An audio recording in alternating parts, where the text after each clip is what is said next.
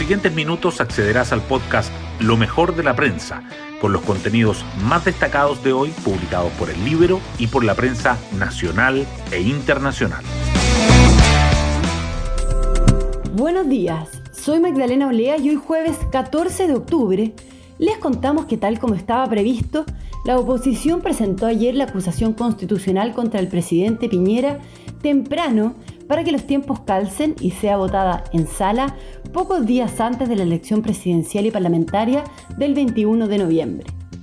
A todas luces, no es el momento más apropiado de la vía institucional del país, dice la constitucionalista Marisol Peña en el Libero.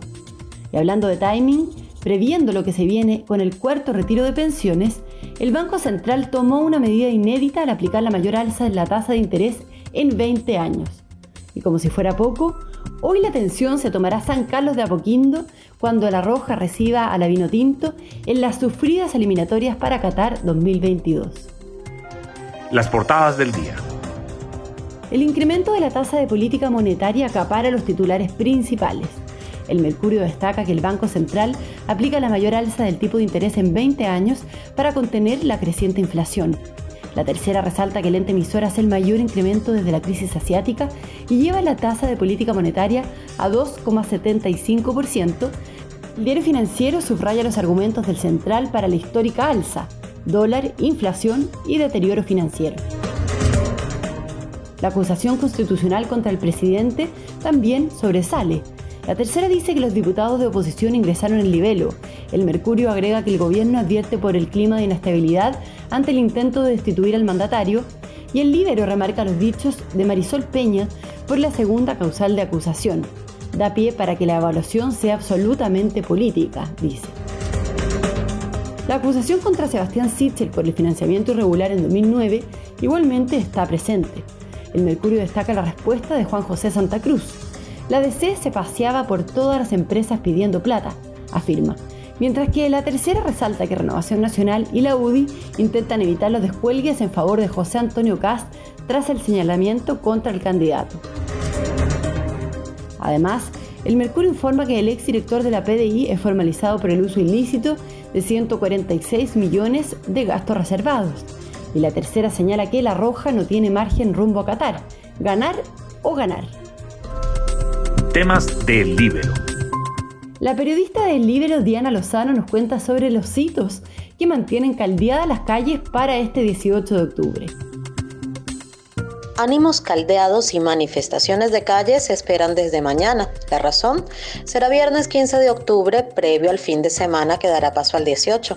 Sí, es que este lunes se cumplen dos años de la jornada del 18 de octubre de 2019 y el clima está más crispado que en 2020 para estas mismas fechas. Frente a esto, Carabineros explicó que se prepara con 5.000 efectivos para mantener el orden. Lea en nuestra web la nota completa en la que le contamos cuáles son los hechos que ya han estado sirviendo de combustible para lo que se espera durante los próximos cuatro días. Pueden encontrar la nota en www.ellibero.cl. Hoy destacamos de la prensa.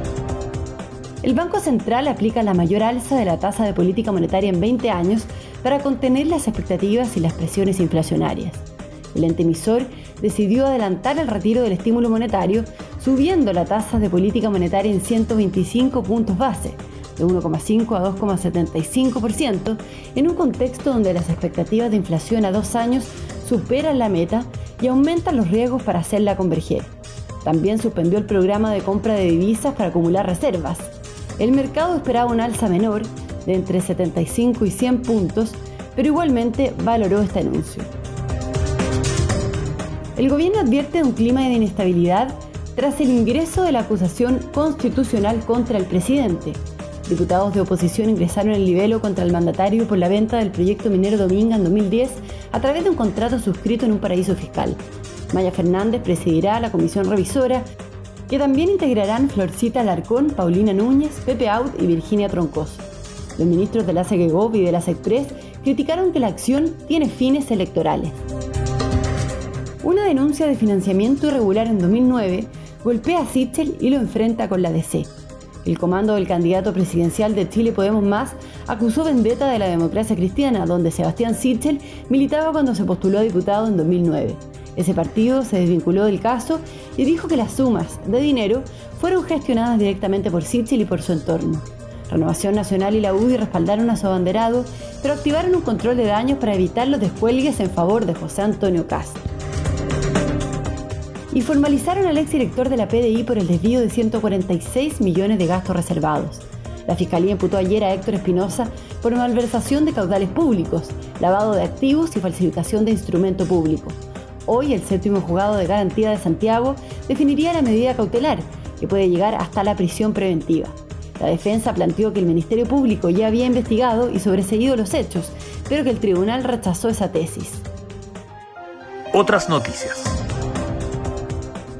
La demanda por camas UCI no asociadas al COVID-19 llega a niveles nunca antes vistos en el sistema de salud. Hay cerca de 1.600 camas ocupadas por patologías no vinculadas al coronavirus.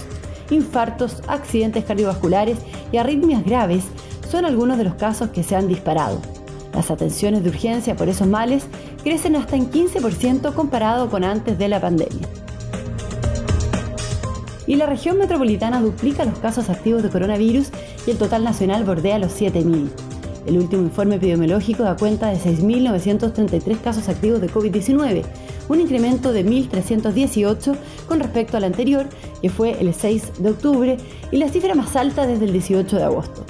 En Santiago los casos activos han aumentado en 97,96% desde el 15 de septiembre. Y nos vamos con el postre del día. Chile enfrentará esta noche a Venezuela en San Carlos de Apoquindo, obligada a ganar para mantenerse en la lucha por la clasificación al Mundial de Qatar 2022. Bravo, Medel, Vidal y Sánchez jugarán juntos en un partido de eliminatoria por primera vez desde 2017. Bueno, yo me despido, espero que tengan un muy buen día jueves y nos volvemos a encontrar mañana en un nuevo podcast, Lo mejor de la prensa.